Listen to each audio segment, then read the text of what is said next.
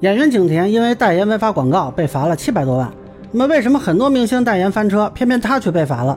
经此一事，他算不算劣迹艺人？大家好，我是关注新闻和法律的老梁，让我来跟您聊聊这事儿。这个大甜甜被罚这事儿，我还很意外。根据广州市市场监督管理局发布的消息，他是去年年底被监测到为这个公司代言的。那么涉嫌违反广告法有关规定，就按当时的工作流程进行了核查处理。啊，调查发现呢，这个公司是让景甜代言的一个果蔬类食品。呃，宣传中呢声称有阻止油脂和糖分吸收的功效啊。那如果真的有，就是降糖减肥呗。啊，结果这个公司呢没有有效证据证明有这个功能啊，那这个就是个违法广告。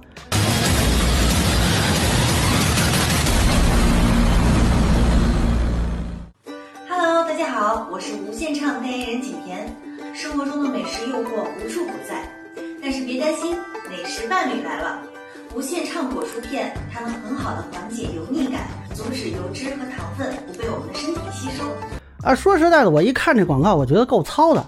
就大家听这个收音啊，我觉得都不是很好啊。呃，我还想说大甜甜怎么接了这么个活儿？那一看公布的这个违法所得是两百五十七点九万元，好。啊，打扰了啊！看来确实给的挺多。那么实际上，根据天眼查的资料呢，这个公司今年三月已经因为发布虚假广告被列入严重违法失信的企业名单了。目前看这个公司还在进行行政复议啊，但是我不知道它具体复议的内容是什么。呃，那可能有很多人会有疑问啊，说之前也有一些艺人代言翻车，为什么景甜被罚了呢？呃，广州市市场监督管理局在通报里说的是，景甜在应知法律法规规定普通食品不得进行治疗、保健等功效宣传。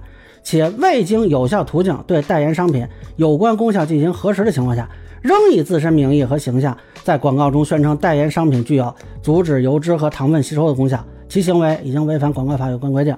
啊，说白了呢，这就是他缺乏必要的注意义务。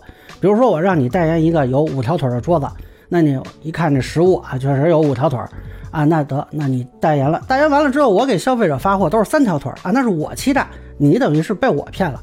但是如果你压根就没见过我这桌子啊，我跟你说有五条腿啊，你就直接代言说，哎，五条腿真好啊，我家就用五条腿啊，那你就要承担连带责任了。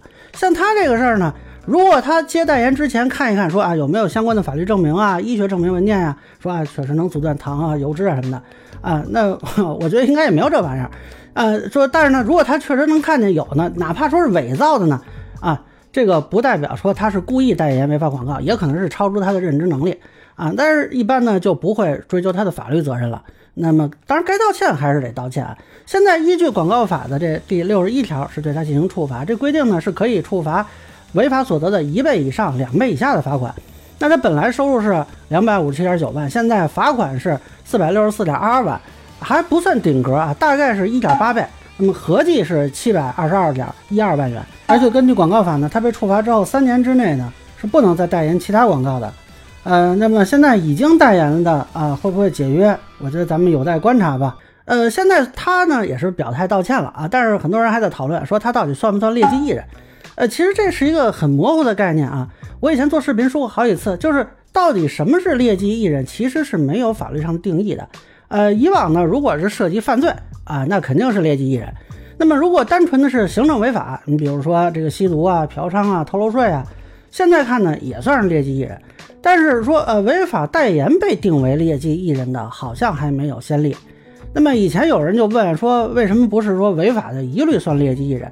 啊，因为这个违法的这个范围是非常宽广的啊，很多人其实都有轻微的违法行为，比如说你用盗版软件，你看盗版电影，你听盗版歌啊，你不看红绿灯横穿马路，你在公共场合你大声喧哗，你吸烟，这都可能构成违法。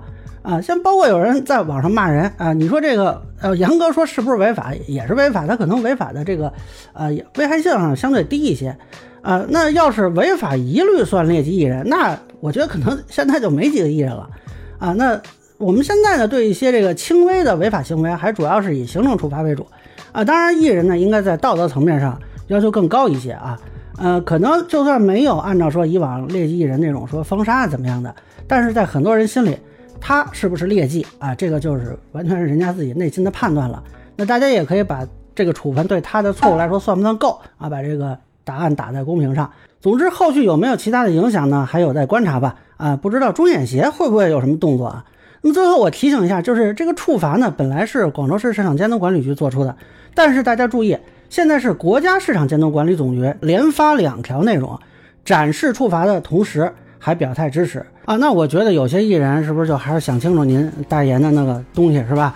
别回头罚到您头上了啊！您到时候能不能接得下来这黑天鹅，那可不一定。